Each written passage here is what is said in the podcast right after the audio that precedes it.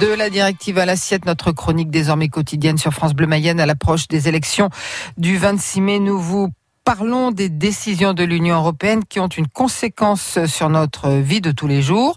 L'Europe qui s'attaque notamment au plastique à usage unique, Audrey Tison. Les sacs en plastique, c'est pas vraiment fantastique, d'après l'UE. Une directive de 2015 oblige les pays à prendre des mesures pour en réduire l'usage.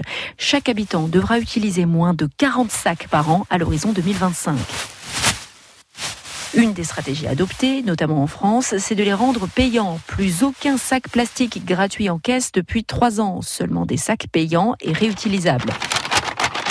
Et depuis deux ans, des sacs en papier ou biosourcés pour les fruits et légumes.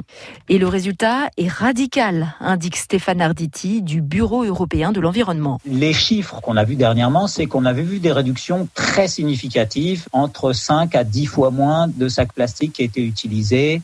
Maintenant, l'Europe, suite à, à cette première expérience, on va dire, elle est passée vers une interdiction d'autres types de plastique euh, jetable. Paille, touillettes et autres fourchettes jetables vont être interdites à partir de 2021.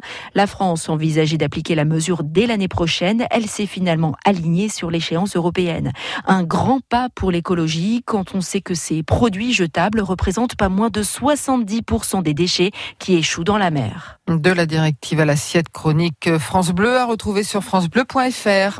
Il est 7h.